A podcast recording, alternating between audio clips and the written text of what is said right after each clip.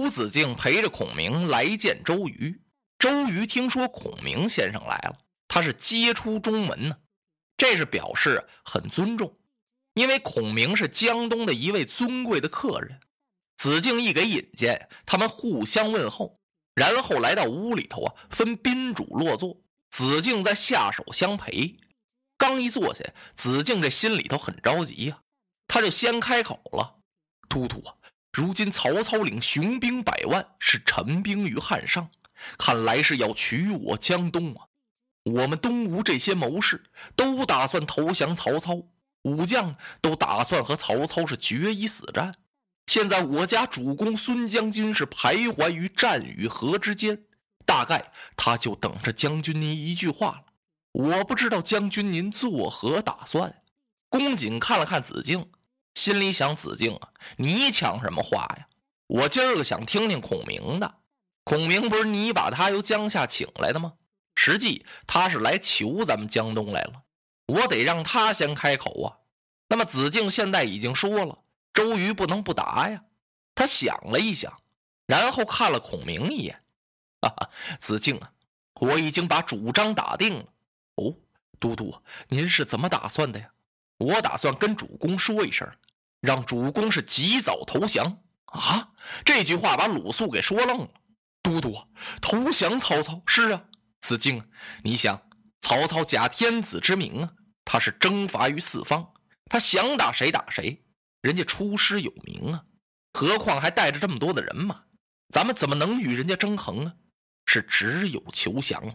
哎，子敬把袖袍这么一甩。将军此言差矣呀！我江东六郡八十一州历经三世，得来不易呀！就这样拱手让与曹操？子敬，你不要着急呀。这个事情我想过了。为什么说我要投降不能打呢？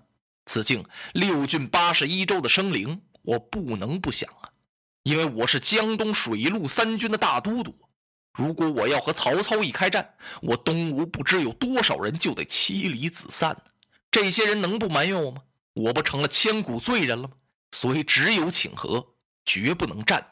哎呀，都督啊！子敬急得几乎都要站起来了。你说的不对呀！难道你忘了伯服之重托了？伯服临终之时怎样托付的将军你？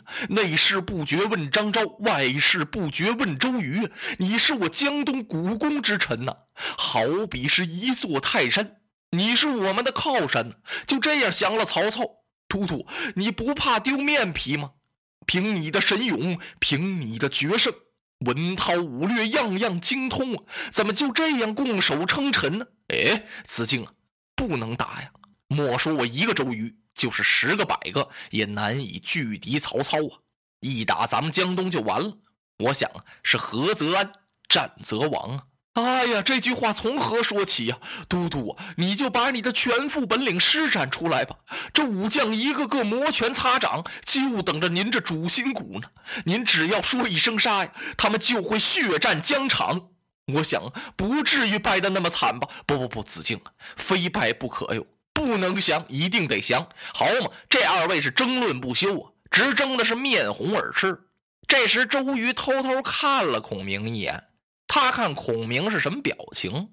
只见孔明坐的旁边啊，是面带冷笑。嗯，孔明先生，您因何讪笑啊？说你干嘛带着这种讥讽的笑容看着我们呀？孔明觉得他们两个人争辩的很有意思。听周瑜这一问，孔明先生把茶杯往前这么一推：“啊，都督，我是在笑子敬，他不识时务。”子敬一听，差点火了。什么？孔明先生，你说我不识时务啊？此话怎讲啊？子敬，都督说的很有道理啊。他要劝你家孙将军面北称臣，都督这是为了全区保家、封妻印子之计呀。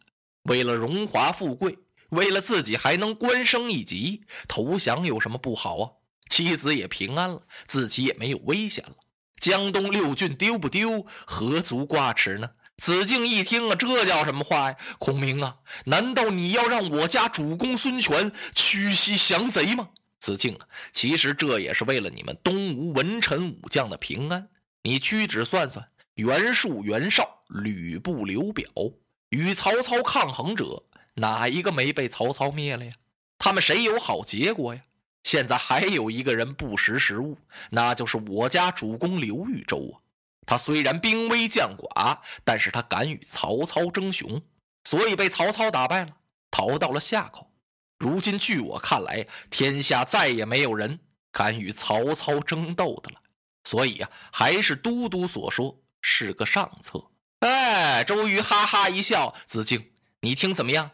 孔明先生与我所见略同，心气相通，还是降为上策。”这下把子敬给气的，心说：“孔明啊，你这个人呐，可真不怎么样。昨天你跟我们主公怎么说的呀？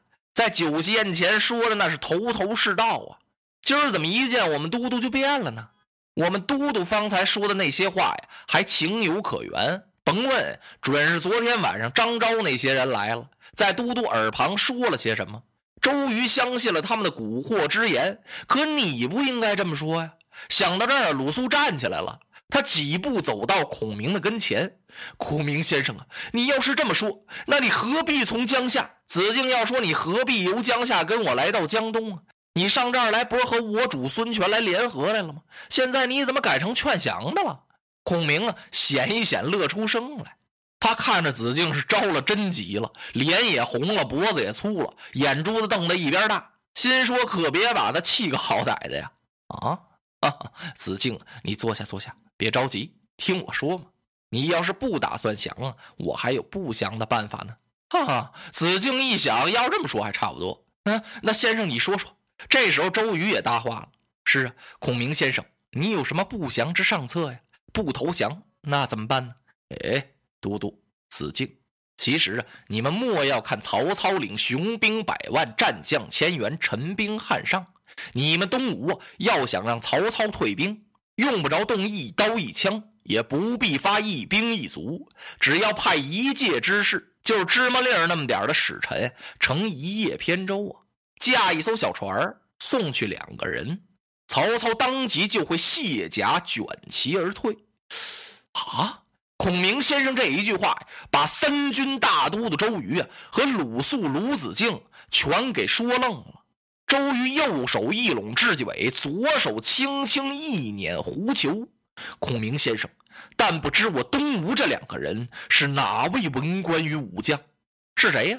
子敬也盯问了一句。啊，是啊，孔明先生啊，这两个人是金人玉人，还是珊瑚翡翠人呢？怎么有这么大的力量啊？如果要有这样的能人，孔明先生您说给我吧，不用说俩，二十二百两千两万，我也往曹操那儿送啊！只要他退兵就行，那也比打仗强啊！那这俩人是谁呀？孔明先生说到这儿啊，慢慢的呀，把这茶杯端起来，吹了一吹。水面上飘着那茶叶棍儿，喝了一口，然后把茶杯放下。就这个微小的举动啊，那么大的三军大都督周瑜啊，这颗心啊，就跟着孔明那茶杯啊，忽悠一下子起来了，唰啦一下子落下去了。周瑜和子敬四个眼睛围着孔明先生转，孔明轻轻一摆手中的鹅毛扇，嘟嘟。你们东吴去此二人，好似大树飘一叶，太仓去一树，海水之一滴呀，丝毫伤不得什么筋骨。嘿 嘿，子敬一转脸呀，心里说是谁呀？你倒你的快说呀！周瑜也有点坐不住了，他差点也站起来了，想了一想啊，毕竟自己是三军之帅，怎么也得沉稳些。子敬就够着急的了。子敬倒不是不顾身份，因为他跟孔明先生也比较熟了，跟周瑜呢是莫逆之交，屋里啊也没有旁人。方才的那些话，子敬也确实听着有点生气，所以他才那么激动。现在孔明先生还没说出这二人到底是谁呀，人家问的这么急，孔明先生这才回答了一句：“都督啊，你可知道曹操平生之二愿呢？”说曹操有俩心愿，你知道吗？哎呀，周瑜这心里是着了火了呀，心说：“我这问你，东吴去两个人，曹操就可以退兵，这俩人是谁？你干嘛跟我说曹操有两个心愿呢？”他得强摁住胸头的那个急躁劲儿。哈，孔明先生，我不知啊。哦，都督啊，曹操平生两愿之一，他要扫平天下，面南称帝，他要篡位当皇帝。第二愿呢，曹操知道天下有两位绝色美女，这两个美女是聚在江东，都在你们这儿呢。曹操乃是一好色之徒，他早想得此二女，今日能兴兵百万。待战将千员，虎视江东，并不是想得你们六郡之城，而是为此二女而来。哦，孔明先生，但不知此二女是哪家的闺秀，谁家的姑娘？周瑜这句话问的有点急，他这一着急呀，孔明相反倒更稳当了。都督，你们江东不是有一位乔公吗？乔公膝下生有二女，长曰大乔。次曰：“小乔。”落花葬黄冢，花蝶各西东。千年之后的我，重复着相同的梦。恍惚中。